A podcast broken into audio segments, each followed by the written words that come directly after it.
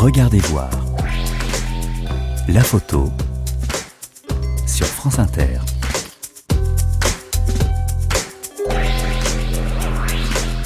Bonjour et bienvenue dans Regardez voir, une émission de France Inter en partenariat avec le magazine Fichaille.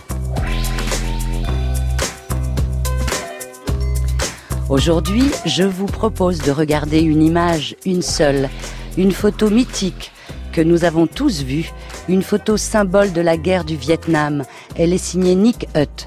Ce photoreporter est devenu mondialement célèbre pour cette image qui a reçu en 1973 le prix Pulitzer de photographie dans la catégorie Spot News. Une petite fille nue et hurlante, brûlée au napalm. Vous allez d'abord suivre la naissance de cette image dans la guerre, le 8 juin 1972, puis l'histoire de cette petite fille devenue femme, mère de deux enfants, qui retrouve souvent Nick Hutt dans le monde entier pour répondre inlassablement aux questions des journalistes. Ensuite, je recevrai l'une des rares femmes qui a passé quelques mois au Vietnam pendant la guerre, la photojournaliste Christine Spengler. À 23 ans, elle arrive au Vietnam le 25 janvier 1973. Et pour ouvrir ce récit, écrit par Thomas Baumgartner, les mots de la photographe Giselle Freund à propos de la photo de Nick Hutt. Regardez voir. Brigitte Patient sur France Inter.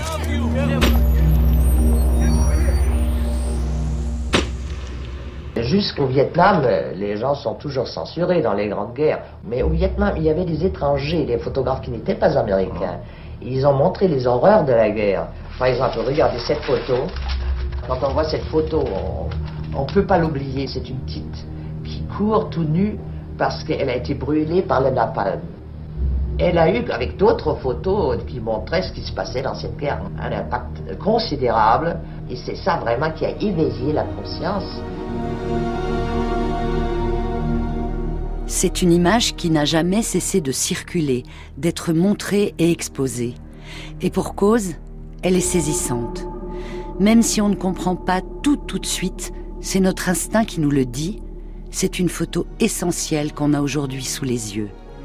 Parce qu'avant toute chose, avant tout contexte, avant toute histoire, avant l'histoire qu'on va vous raconter aujourd'hui, avant tout ça, ce qu'on voit, c'est une enfant, une fillette qui court vers nous, qui pleure et qui a les bras grands ouverts.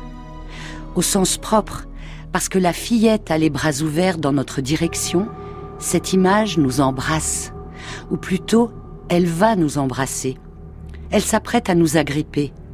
Cette image nous suspend dans un moment juste avant l'embrassade. Autrement dit, c'est une image qui nous met dans le rôle du consolateur, dans le rôle impossible du consolateur. Alors que voit-on? Une toute jeune fille est au centre de l'image en noir et blanc, légèrement décalée vers notre gauche. Elle pleure, ou plus vraisemblablement, elle hurle. Elle est au milieu d'une route. Aucun de ses pieds ne semble toucher le sol. Elle court vers nous, donc. Il y a d'autres enfants clairsemés autour d'elle. Au premier plan, un jeune garçon en chemise claire à manches courtes, en short, court lui aussi. À l'arrière-plan, le profil perdu, il y a une toute petite fille, âgée peut-être de 4 ans, qui porte une chemise trop grande pour elle. À notre droite, un autre petit garçon et une autre petite fille qui semblent se donner la main. Eux, ils ne pleurent pas, mais on voit la terreur dans leur regard. Derrière ces enfants, apparemment calmes, marchant sans pression, sans urgence, il y a un, deux, trois, quatre, cinq, six soldats. Ce sont des membres de l'armée sud-vietnamienne, suréquipés et protégés de leurs casques, des casques qui nous paraissent énormes. Sur la droite du cliché, on voit le reporter du magazine Life, David Burnett, qu'on dirait lui aussi habillé en militaire. Lui aussi porte un gros casque qu'on imagine de couleur kaki. Il a la tête baissée, il recharge son appareil photo. Sur la photo, il y a donc sept adultes tranquilles qui font leur métier et sont outillés pour, contre cinq enfants, cinq enfants effrayés. La toute jeune fille au centre de la photo complètement nue. Elle est seule à être nue. Elle est l'enfance nue. Elle est l'innocence.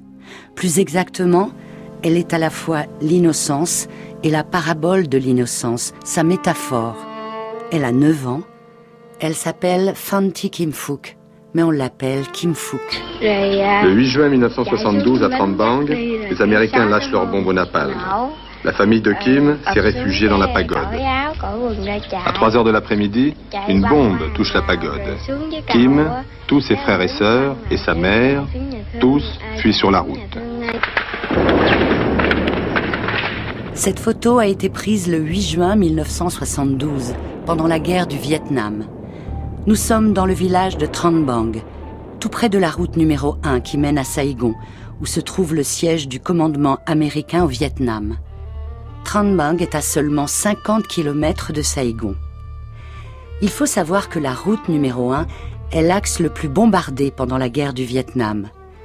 Le Viet Cong la force armée communiste qui combat les Américains et le gouvernement officiel sud-vietnamien a installé le long de cette route des tunnels, des hôpitaux de campagne, des dortoirs. Mais l'histoire de cette photo, ce n'est pas qu'une histoire de guerre, c'est l'histoire d'une bavure de la guerre. Voilà comment ça s'est passé. Trois jours avant ce 8 juin 1972, un combattant communiste du Nord vient frapper aux portes dans le village de Tranbang. Il annonce l'occupation du secteur par les troupes du Nord. La zone devient donc potentiellement une cible de choix pour l'armée du Sud et pour les Américains. Les familles de Tranbang se rassemblent et se réfugient où elles peuvent, aux alentours, en compagnie de soldats sud-vietnamiens. Parmi elles, la famille de Kim Phuc se cache dans la pagode du village, un endroit sacré par excellence et censé ne pas être visé par les bombardements et les tirs. Mais au bout de trois jours, deux avions de l'armée sud-vietnamienne passent au-dessus de Trang Bang. Un signal de couleur est lancé depuis le ciel vers la pagode. La panique gagne alors ceux et celles qui se sont réfugiés là. Ils l'ont compris, la pagode va être bombardée la mère de Kim Fook ordonne à ses enfants d'aller courir sur la route. C'est ce qu'ils font. Sept enfants prennent ainsi la fuite. Mais les avions militaires, l'aviation sud-vietnamienne lâche quatre bombes de napalm dans une énorme flamme orange. Ils visent les civils, les familles et des soldats au sol. Autrement dit, des membres de leur propre troupe, leurs collègues. En 1984, le journaliste Michel Honorin nous rappelle ce que c'est que le napalm. Le napalm, c'est une gelée, un peu comme de la gelée de coin. Une gelée maudite qui s'enflamme en explosant. L'usage en est théoriquement réservé aux militaires, mais le plus souvent, ce sont les civils qui le dégustent. Les soviétiques l'utilisent actuellement en Afghanistan. Nous, et eh oui, nous, nous l'avons utilisé en Algérie.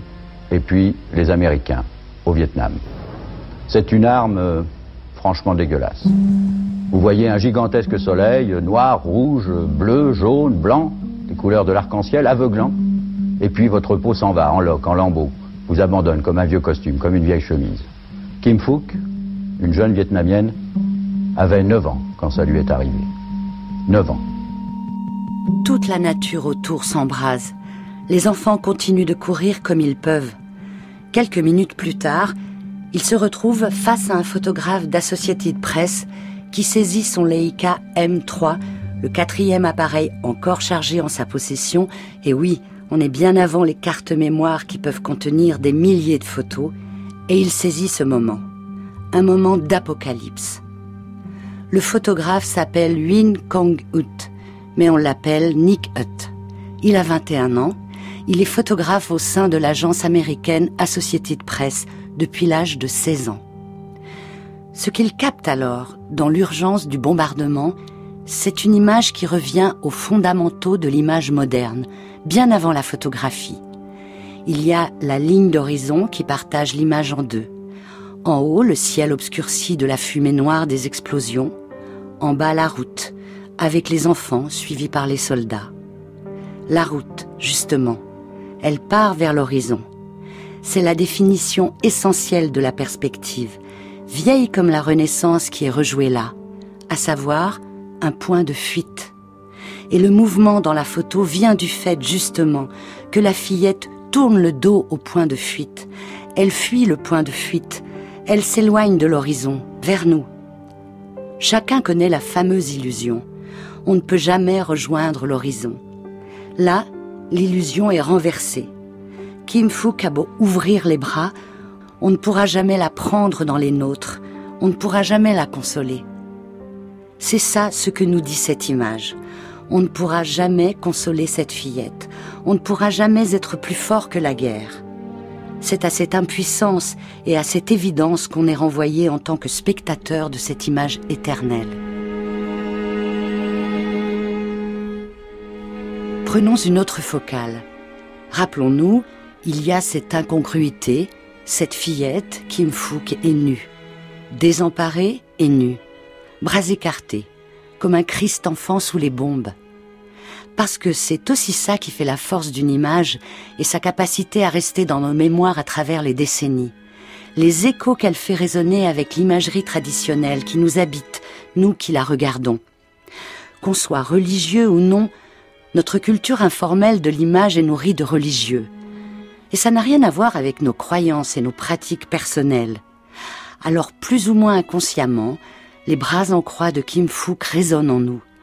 On fait des parallèles avec les multiples représentations de Jésus-Christ, quasi nu et souffrant. Alors, alors, on se dit qu'il y a peut-être bien quelque chose de sacré dans cette photo de Nick Hutt, et que ça joue aussi dans sa postérité, extraordinaire.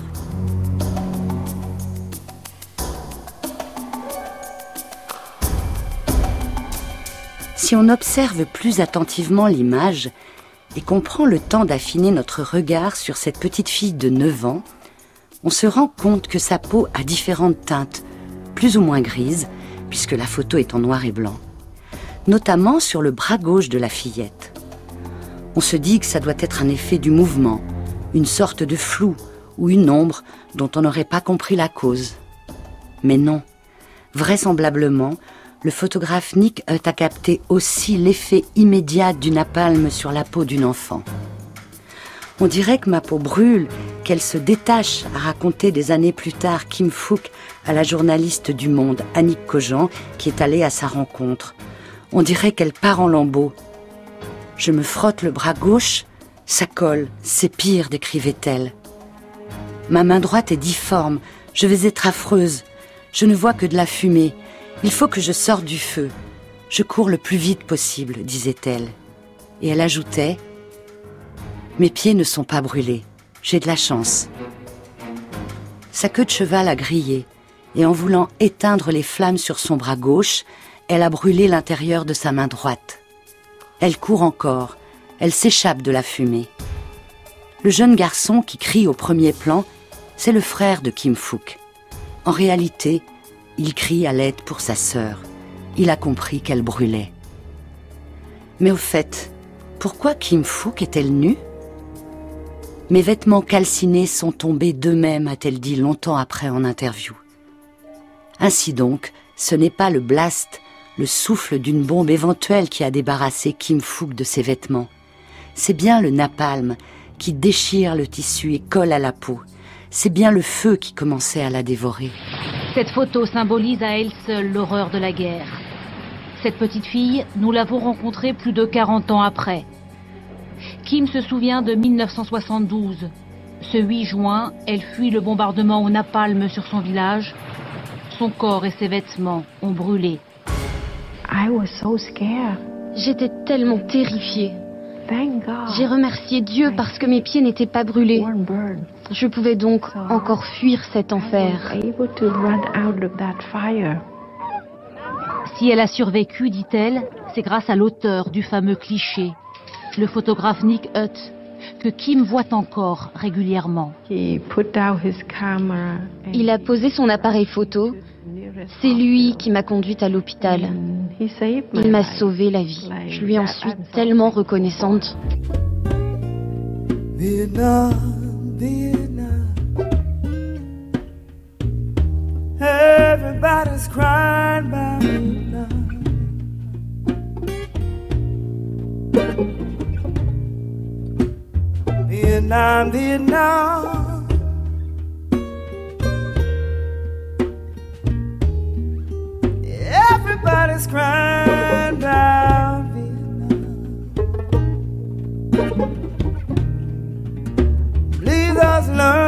days are killing me down in Mississippi. Nobody seems to give a damn.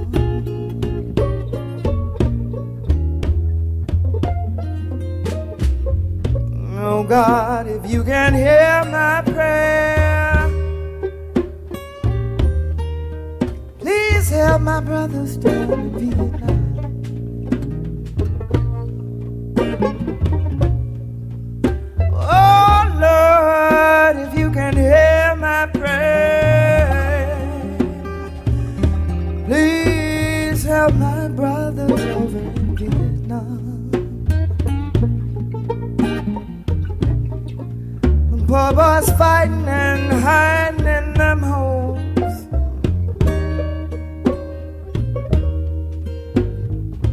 Maybe killing their brothers.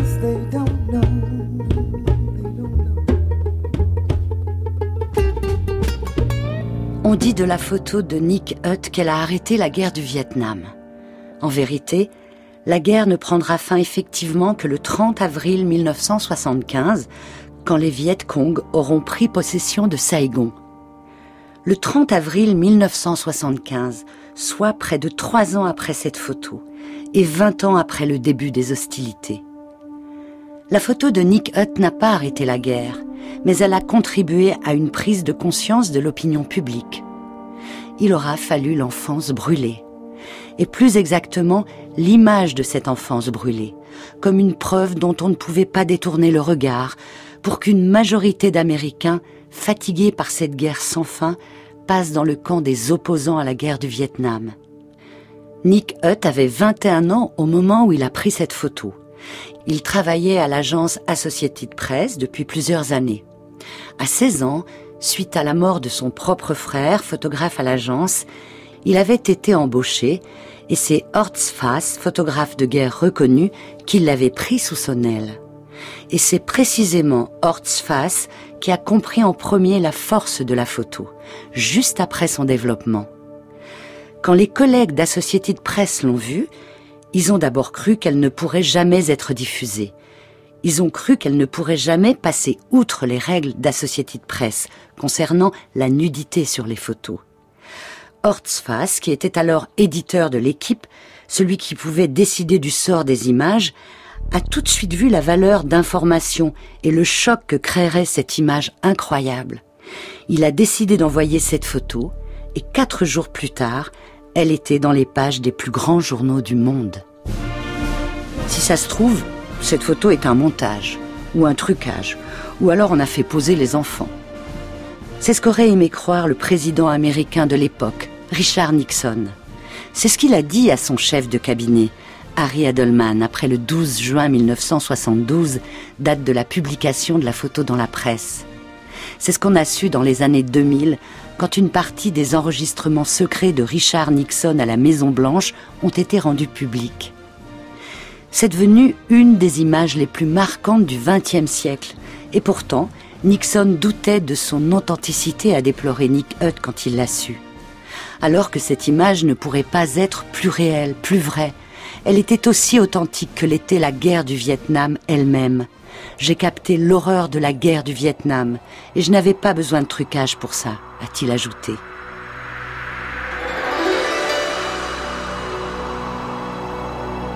Parmi les autres photos prises ce jour-là, juste avant l'image fatidique, on voit un groupe de gens, des hommes, de dos, contemplant le bombardement en cours. Un mélange de napalm et de bombes au phosphore. Nick Hutt s'est approché du village pendant le bombardement. Il était au milieu de l'enfer, sans trucage. Croiser la route de Kim Phuc, pas seulement en photo mais en vrai, bouleverse manifestement même les plus endurants, même les plus familiers des pires combats. Car ils sont quelques-uns des reporters de guerre, pourtant habitués aux atrocités, à avoir dévié leur chemin pour lui venir en aide. Il y a d'abord l'auteur de la photo, Nick Hutt. Celui-ci, avant de rentrer au bureau de Saigon d'Associated Press pour y développer ses clichés, s'occupe de la fillette qui s'est jetée dans ses bras. Il la conduit dans un petit hôpital tout proche. Là, on lui dit que sa démarche est inutile et que les médecins seront impuissants à la sauver. Il sort alors son badge presse américain et il exige que la fillette soit prise en charge et qu'on ne l'oublie pas. Si je ne l'avais pas aidée et si j'avais appris par la suite qu'elle était morte, je pense que je me serais supprimé, a carrément déclaré Nick Hutt par la suite. Pour autant, Kim Fook n'est pas tiré d'affaire. Or, il se trouve que des photos prises juste après la fameuse scène la montrent debout, face à d'autres reporters qui étaient aux côtés de Nick Hutt. Parmi eux, il y a Christopher Wen, journaliste à l'agence britannique télé ITN. On voit sur ces photos qu'il prend soin d'elle, il l'asperge d'eau. Ce qui est totalement illusoire. L'effet de combustion du napalm n'est pas freiné par l'eau mais il veut lui venir en aide. Eh bien, Christopher Wen sera l'autre ange gardien de Kim Fook. Quelques jours après l'avoir filmé et aspergé d'eau, il repart à sa recherche.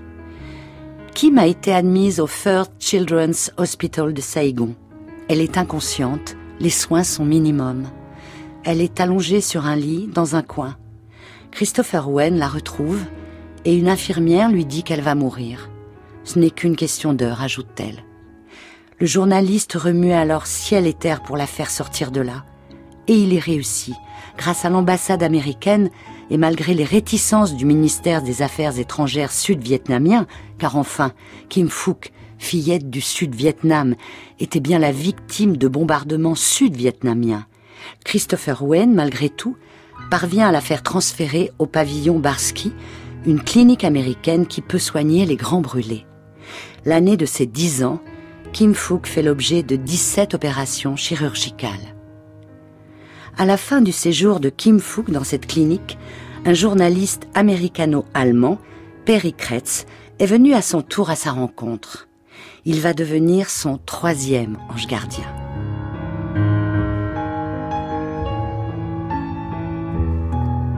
Cela fait alors 14 mois qu'elle est là, entre soins et convalescence, ce journaliste, qui travaille pour le magazine Stern et a traversé des guerres civiles en Afrique et des combats en Amérique du Sud, fait son reportage sur elle, fin 1973, et il repart. Mais il garde le souvenir de Kim Fook ancré en lui. Si bien qu'en 1982, dix ans après la photo initiale, et bien après la fin de la guerre du Vietnam, il se demande ce que devient Kim Fook. Si elle est toujours en vie, si les plaies se sont enfin refermées, si elle est revenue dans sa famille et tout simplement ce que devient sa vie. Il faut un an à Péricretz pour retrouver la trace de Kim Fook, qui a déménagé. Il voit alors qu'elle souffre encore et que d'autres interventions chirurgicales sont indispensables pour lui permettre une vie à peu près normale. Après des mois de négociations avec le régime de Hanoï, qui avait fini par faire de Kim Fook un symbole de la victoire de 1975, Perry Kretz parvient à emmener la jeune femme en Allemagne pour qu'elle soit opérée par un chirurgien spécialisé. Il la soulage d'un problème de rétractation de la peau, car plus de dix ans après la pluie de napalm que Kim Fook a traversée, le produit a encore de graves conséquences sur son corps. J'ai eu une chance, a dit un jour Kim Fook à la journaliste française Annick Cogent. Je n'ai pas une seule trace sur mon visage. Mais le reste de son corps souffre, depuis plus de 47 ans maintenant. Les cicatrices sont omniprésentes et lui font mal quand il fait trop chaud, ou trop froid, ou trop humide, quand le temps change quoi. Elle a aussi des migraines violentes, du diabète, de l'asthme, des allergies. En 2015, elle a même été soignée au laser dans une clinique de Miami pour réduire encore ses cicatrices, et notamment sur son bras gauche, qu'elle avait encore du mal à lever correctement. Le 8 juin 1972 est inscrit dans son corps.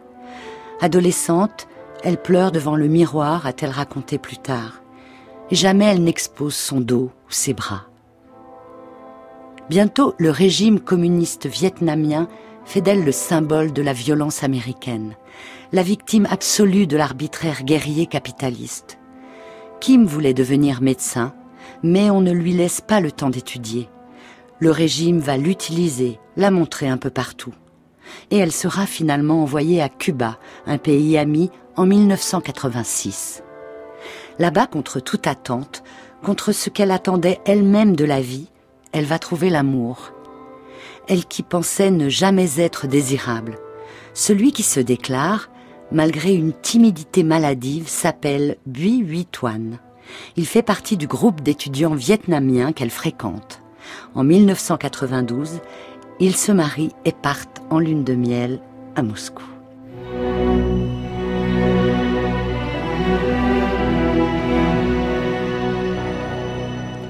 Dans le vol du retour Moscou-La Havane, Kim Phuc fait une grande confidence à son jeune mari. La surveillance constante dont elle fait l'objet, à Cuba comme au Vietnam, lui est insupportable. Elle sait que l'avion qui vole vers Cuba doit faire escale à Gander, sur l'île de Terre-Neuve. C'est le territoire canadien. Cela fait plusieurs semaines qu'elle y pense et voilà sa décision. Elle compte s'arrêter à Gander. Elle compte descendre de l'avion. Elle ne veut pas aller plus loin. Elle ne veut pas rentrer à Cuba. Toan est sidéré. L'angoisse le gagne immédiatement. Il est attaché au Vietnam et à sa famille. Descendre à Gander et ne pas remonter dans l'avion, à supposer que ce soit possible, cela signifie ne plus revoir sa famille, avant très longtemps. C'est nous notre famille maintenant, lui dit en substance son épouse. Et puis, tu t'imagines de retour à Cuba? Revenir seul de ton voyage de noces? C'est l'argument massu. Une petite pression psychologique pour la bonne cause. Toan se résout à suivre Kim. Lors de l'escale, Kim Fook et Toan réussissent bien à sortir de l'avion. Kim avise un militaire canadien à qui elle tend leurs deux passeports. Le couple se retrouve dans une file de réfugiés.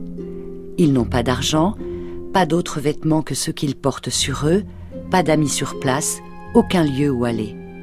Mais ils prennent leur vie en main, ou plutôt Kim a pris leur vie en main. Aujourd'hui, Kim Fook et Bui Hui Toan habitent à Toronto.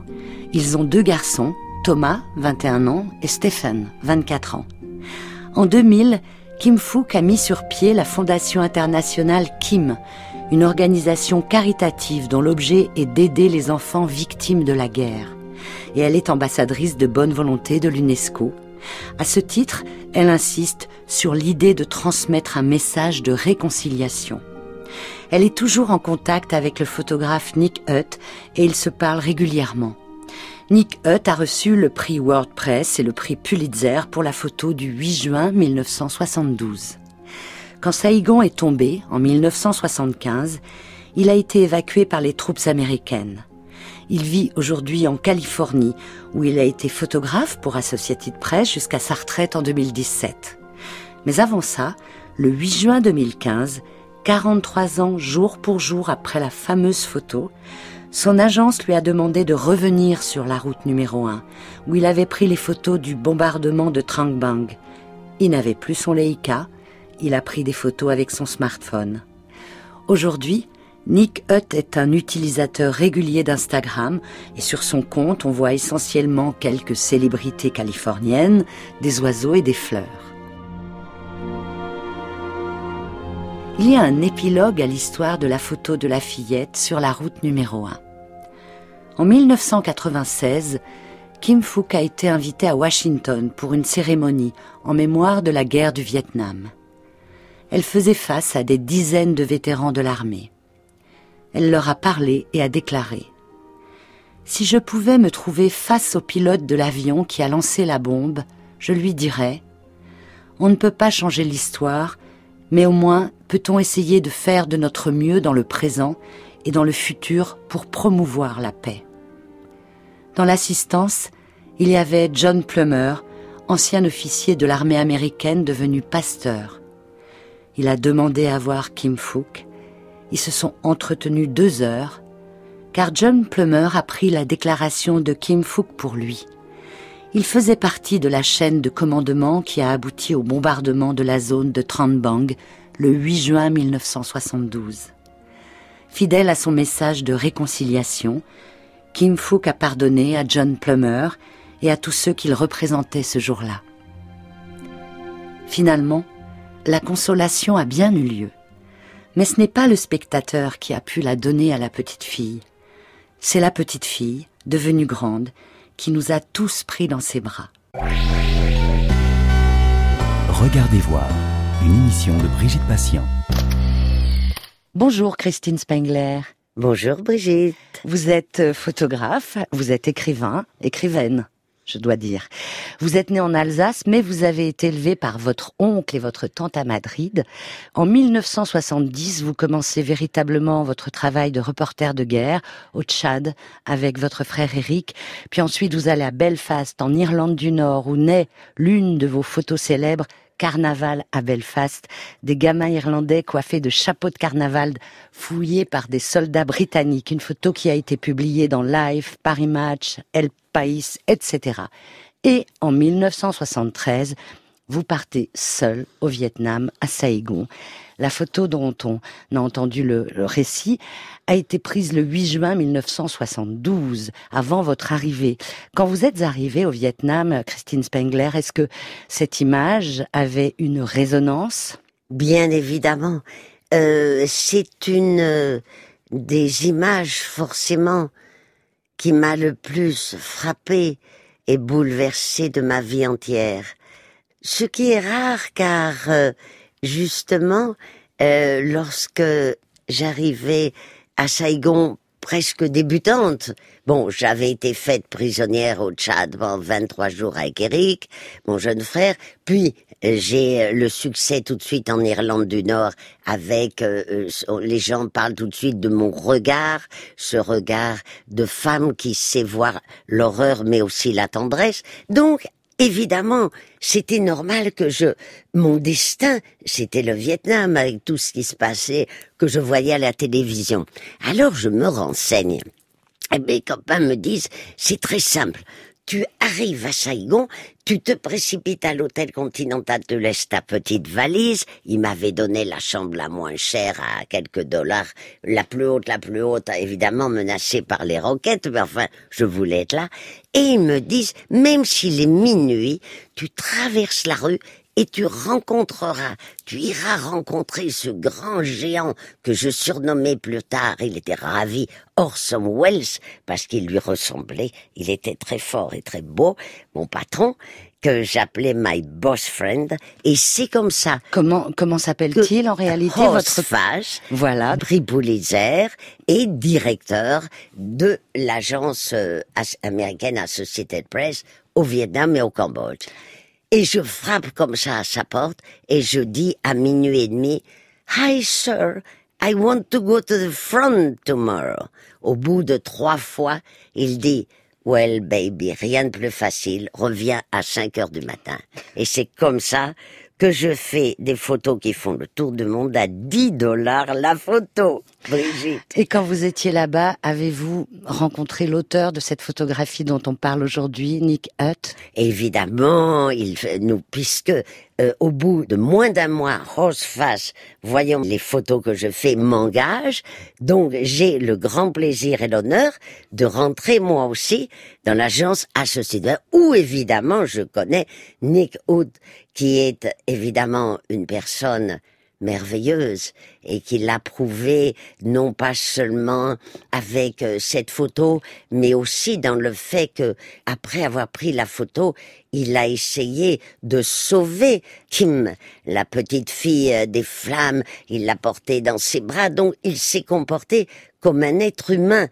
Cette petite fille, c'est une histoire duracienne quand j'y pense, Marguerite aurait adoré, parce que je ne le savais pas c'est en lisant votre le très beau texte que vous avez lu de Thomas que j'apprends que le petit garçon que l'on voit premier plan et qui pleure lui aussi, en réalité, il hurle, il pleure et il crie pour attirer l'attention, mais c'est pour sauver sa sœur.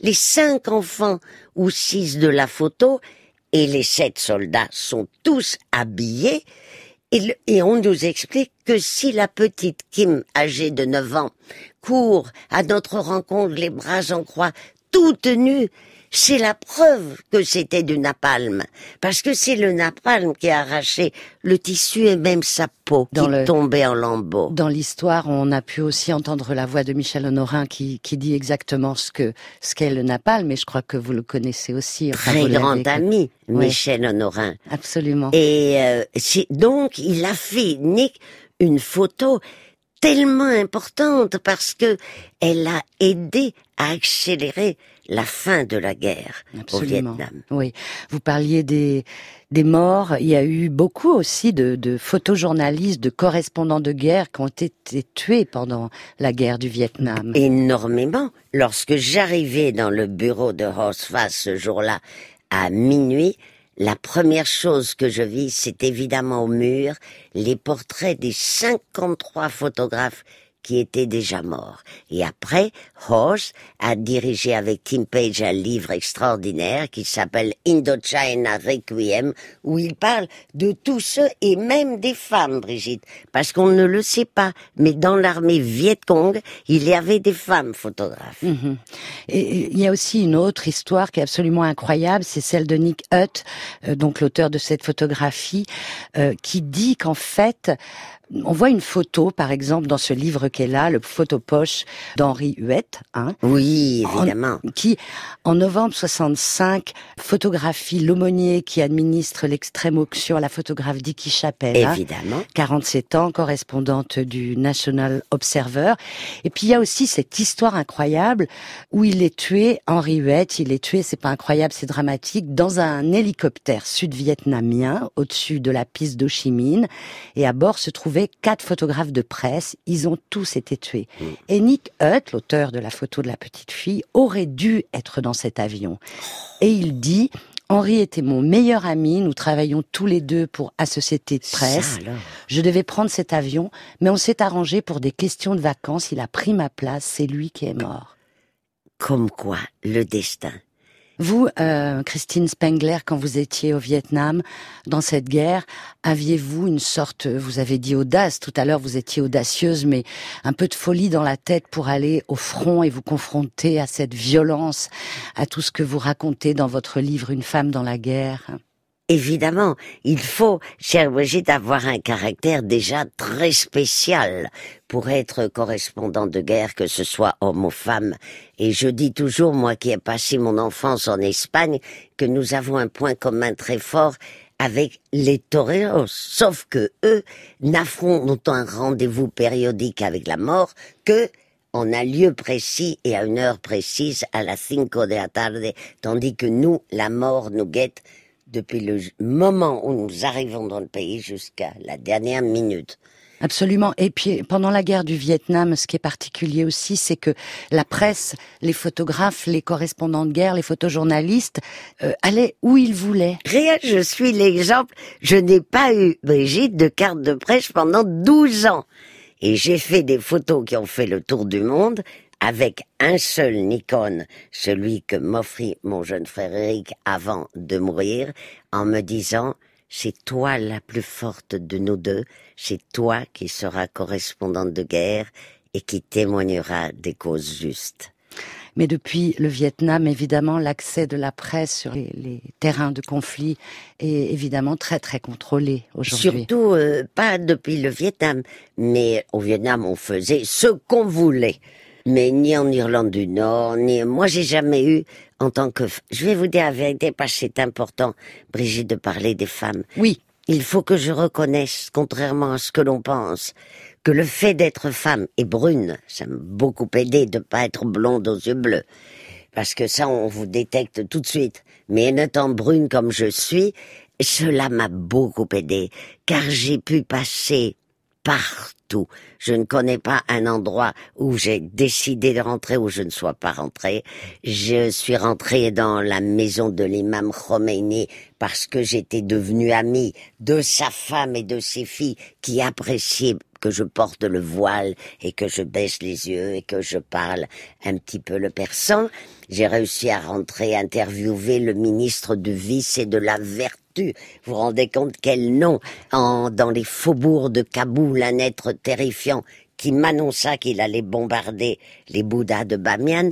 Donc, je n'ai, j'ai eu de l'audace et un courage toujours comme mes consoeurs, je tiens à le dire, dont malheureusement la plupart ont été victimes de leur courage, puisqu'en ce moment j'ai à Düsseldorf, au Kunstpalast euh, de Düsseldorf, il vient d'y avoir une grande exposition dédiée, et il était temps, bravo, aux femmes correspondantes de guerre, où toutes ne figuraient pas, car celles du siècle euh, précédent étaient extraordinaires aussi, mais je dois dire que c'était d'une tristesse, car sur les huit que ce musée allemand avait exposé, nous n'étions plus que deux survivantes, l'américaine Caroline Cole et moi-même. On garde en tête des photos hein, qui marquent l'histoire, comme euh, celle-ci. Il y en a d'autres. Hein. Il y a, euh, je pense à la photo de Marc Ribou, euh, le 21 octobre 1967, la jeune fille à la fleur, hein, lors d'une manifestation contre la guerre du Vietnam. Il y a aussi une autre photo qui est plus récente, le petit Thaïlande échoué sur la plage, un petit garçon syrien réfugié de la guerre civile syrienne. Il est mort en 2015 à l'âge de 3 ans. Vous, Christine, dans votre tête, avez-vous comme cela des, des photos emblématiques euh, de, de votre vie dans les conflits, dans les guerres que vous avez traversées? Évidemment. Alors, pour moi, la deuxième photo bouleversante et très importante est la photo de ma consoeur décédée malheureusement, Françoise de Mulder, qui a été la première femme à gagner le World Press avec cette photo, la photo que vous connaissez tous, extraordinaire, en largeur, horizontale, bouleversante, en noir et blanc, très pudique avec ce noir et blanc que nous apprécions toutes, où l'on voit pendant la terrible quarantaine sanglante de Beyrouth tout un paysage justement comme Goya aussi, dévasté, des fumées âcres et noires, et tout d'un coup on voit une femme palestinienne, pas toute jeune, au voile blanc, qui joint les mains dans un geste de supplication pour supplier un immense combattant en cagoule d'arrêter la tuerie. Et Françoise de Mulder après a dit c'était une véritable boucherie. Et cette photo de la quarantaine de Beyrouth est très importante aussi. Rencontrez-vous, euh, Christine Spengler, aujourd'hui des femmes photojournalistes euh, qui sont dans le même métier que vous avez pratiqué, par exemple, je pense à Véronique de Viguerie ou d'autres que vous pourriez peut-être rencontrer et à qui vous auriez envie de dire, euh, de donner des conseils? Non, je ne me permettrai pas. en général, jamais les correspondants de guerre, nous ne nous voyons en dehors des conflits. On peut passer euh, six mois ensemble au Liban sous les bombes. Michel Honorin euh, était extraordinaire, il faut que je le dise, je dois lui rendre hommage, sa femme doit nous écouter. Michel Honorin était le premier à accepter de m'emmener dans sa grande voiture, cet autobus qu'il avait pour aller sur le front à Saigon, lorsque Roseface m'avait dit Baby, je te donne le job si ce soir tu me fais la photo d'un Saigon qui vient de euh, sortir de l'année du rat pour rentrer dans l'année du buffle. Je dis, monsieur, je vais essayer, mais comment j'y vais? Je n'avais pas de carte de presse, j'avais pas de voiture. Et donc, Michel Honorin, je l'ai ému, il a dit, tu te mets à plat ventre dans la voiture, dans l'autobus, et quand nous arriverons dans la jungle, je te lâcherai. Et c'est là que je fais ce soir-là la photo très célèbre, Saigon entre dans l'année du buffle, qui fait le tour du monde, ainsi que celle au Vietnam, puisque vous me parlez du Vietnam, la photo emblématique en hauteur de cette jeune Vietnamienne au petit sourire énigmatique qui pour la dernière fois de sa vie cire les bottes des GI photo prise une heure avant la paix. Exactement. Euh, dites-nous quelques mots sur cette photo de l'année du buffle qui vous a permis d'avoir tous les compliments et, de, de et le job euh, et le chez job. Associated Press, plus un verre de champagne et un collier euh, de fleurs merveilleux. Il a dit, baby, tu as le job et demain tu recommences à travailler à 5 heures du matin. Alors il m'avait dit, euh, la Saigon sort de l'année du rat, je savais même pas ce que ça voulait dire. Bon, pour rentrer dans l'année du bœuf, je me dis, mais qu'est-ce que c'est cette histoire? Bon, je préfère pas lui demander parce que j'ai honte euh, de pas savoir. Alors, Michel Honorin a la gentillesse de m'emmener au front, mais il me lâche, comme il avait dit, toute seule dans la jungle. Là, je vois des images tout de suite, comme issues du film Apocalypse Now, qui est le film le plus juste que j'ai vu de ma vie, ce qui est normal puisqu'il est tiré des écrits d'un journaliste, Michael Hare. Tout ce qui est écrit, je l'ai vécu, sauf justement là que je rentrais le soir euh, épuisé de mon premier jour de guerre et tout d'un coup, j'étais juché sur un camion de la Croix-Rouge, un camion de semoule, dans un marigot boueux. Je vois un camion militaire qui s'était arrêté, un enfant soldat de l'âge de Kim Fook qui avait exprimé le désir de nager qui mourait de rire avec un casque où il y avait écrit Fuck the Viet Cong tout d'un coup je vois arriver un pesant buffle qui est l'animal, évidemment, domestique du Vietnam, je l'ignorais, et je prends une seule photo, c'est-à-dire quand le buffle passe entre l'enfant qui rit fuck the Vietcong et le camion de la guerre qui attend. Voilà. Elle est dans votre livre, hein, on peut la retrouver de toute façon un peu partout, mais elle est dans ce livre Une femme dans la guerre aux éditions des femmes Antoinette Fouque. Christine Spengler, à ce moment de la guerre du Vietnam, quand vous y êtes, y a-t-il d'autres femmes avec vous? Alors, oui. Et justement, c'est pourquoi je ne connaissais pas l'autre survivante, Caroline Cole, parce que nous couvrions des terrains différents. Mm. C'est-à-dire que Catherine, Françoise et moi, nous étions spécialisés le Liban et le Vietnam et le Cambodge. Donc c'est pour ça que euh, nous étions tellement unis, bien que Brigitte, même si nous nous adorions et respections, je ne manque jamais une occasion de leur rendre hommage, la preuve, mais il faut vous dire la vérité, c'est que sur le terrain, nous étions rivales. oui, c'est et que nos patrons nous disaient attention, mon patron chez Signa, il me disait, chérie, voilà le billet d'avion et voilà l'argent pour partir à Kaboul, mais attention, vous parlez pas aux autres. Et alors, encore moins vous imaginez si c'était des femmes. Bien sûr. Mais nous nous revoyons, j'ai revu Françoise jusqu'à sa mort.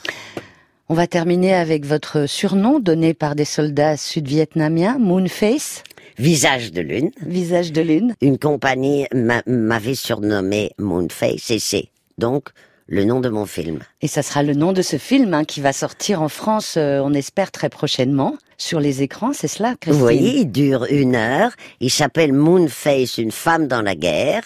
Il retrace toutes les étapes de ma carrière et il a été réalisé par un Catalan, Xavier Herrero. Très bien, on va mettre toutes les infos sur le site. Là, près de nous, il y a des livres, il y a le photopoche d'Henri Huette, il y a Vietnam, Abbas, Forget Me Not, et puis il y a un livre qui est assez beau, je sais pas si vous le connaissez. C'est le livre euh, qui s'appelle Vietnam, la guerre en face avec les photographes de Associated Press. C'est un livre qui est paru il y a quelque temps.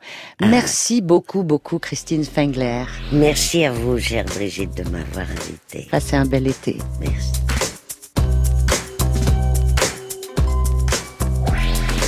C'était Regardez voir, une émission de France Inter en partenariat avec le magazine Fisheye. Thomas Baumgartner a écrit l'histoire de cette photo de Nick Hutt, à la technique Antoine Gomez, réalisation Marco Mutel, attaché de production Thomas Lehété. Vous pouvez bien sûr aller voir la page Regardez voir avec franceinter.fr et vous y trouverez des informations complémentaires.